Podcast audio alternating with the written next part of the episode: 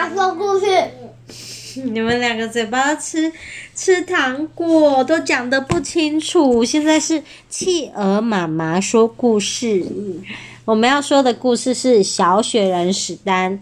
大家说不行，就真的不行吗？作者是杰纳顿，童梦馆出版。我们来看是什么故事。童梦馆出版。对。童梦馆出版。封面有好多小雪人。小雪人说：“大家说不行，就真的不行吗？”啊，在冬天刚开始的时候，有个人拿着两颗小煤炭当他的眼睛。谁的眼睛？雪人。哦，拿着一根红萝卜当他的鼻子，一条围巾围在他的脖子上，一戴一顶帽子戴在他的头上，一根耙子让他拿在手上。这个耙子像小叉子一样，就这样，小史丹诞生了。这个人把它堆在那里，然后就离开了。在那里，在那个被上帝遗弃的地方，小雪人史丹站了好几天，好几个礼拜，好长好长的一段时间间，一动也不动。当他身上的雪花一片片飘落，小史丹只能静静地站在那里不动。他悲伤的看着他前面的雪人，那个雪人始终动也不动的站着。小史丹心里想，他看起来真像个雪士兵，头上还戴了个傻乎乎的水桶。傻乎乎。对，还拿着一个什么？扫把。扫把。如果小史丹想要身体稍微动一下，哦，他觉得因为有时候身体会痒痒的，就忍不住想要动一下，不是吗？就跟企鹅哥哥罚站的时候，我也想动一下，是吗？雪士兵会马上发出“嘘”的声音，站好，不要动。而他站在旁边的帽子先生会慈祥地说：“哦，不，小男孩，别动啊。”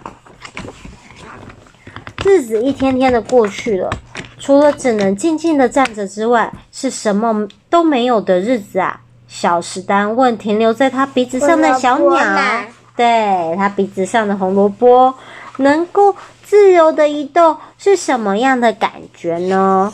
啊，帽子先生立立刻叫小史丹安静，嘘，别出声！雪士兵大吼。小史丹几乎听不到小鸟的回答。呃，小鸟受到惊吓飞走了，惊叫着说：“你应该自己试试看。”小史丹真的很想尝试，他是很乐意的。但是雪人不能动，雪人就是要一动也不动的站着，僵直的站着。因此他沉默不语。有一天晚上，小史丹问：“可是为什么呢？”他想知道为什么他不能动。帽子先生试图告诉他：“嘘，小史丹，不要动。”雪士兵威胁他说：“你敢？所有的雪人都是站着不动的，就这样，绝对不会改变。”帽子先生安慰他说：“孩子，你会习惯的。”小史丹大喊：“我我才不要习惯呢！我想要动起来啊！”雪士兵说：“别提这件事了。”小史丹生气了，他生气地说：“你们等着看。”然后他就把他的小耙子扔到地上。帽子先生哀嚎着说：“小史丹，别这么做！”雪士兵尖叫着说：“如果现在放轻松，你是不对的，不可以这样。如果你动的话，会融化的。”嗯，结果小史丹跑走了，没有人可以阻挡小史丹。小史丹不想停下来，他想要奔跑，想要跳舞，想要跳跃，他还想要滑下来，还想要跌倒再爬起来。小史丹想要丢雪球，丢到月亮上，不，他想要丢得更高，更高，高过月亮。嗯，咻的丢。小史丹还喜欢骑脚踏车。妈妈喜欢骑脚踏车。你喜欢骑脚踏车？小史丹也喜欢。他绕过整个世界。小史丹越过了山脉和溪谷。他从来没有抬头看或往后看。小史丹骑呀骑，骑到一处美丽的白色平原，在那里，他看到一整排正开心跳着舞的雪人。小史丹问：“嘿，你们一动，你们不用一动也不动的站着吗？”雪人们笑着说：“当然不需要啊，在我们冰冻国度这里，想怎么动就怎么动。”好多小雪人在跳舞。当小史丹问他们为什么不会融化的时候，他们带去找老雪人阿尔弗列德。阿尔弗列德曾经旅行过各个地方，也见过世界上重要的东西。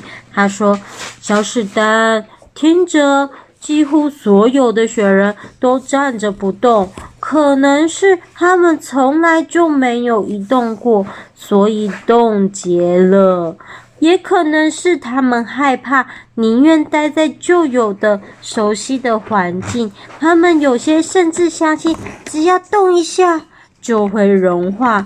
而在冰冻的国度这里，太阳不曾照耀。天气冷到我们根本不会融化。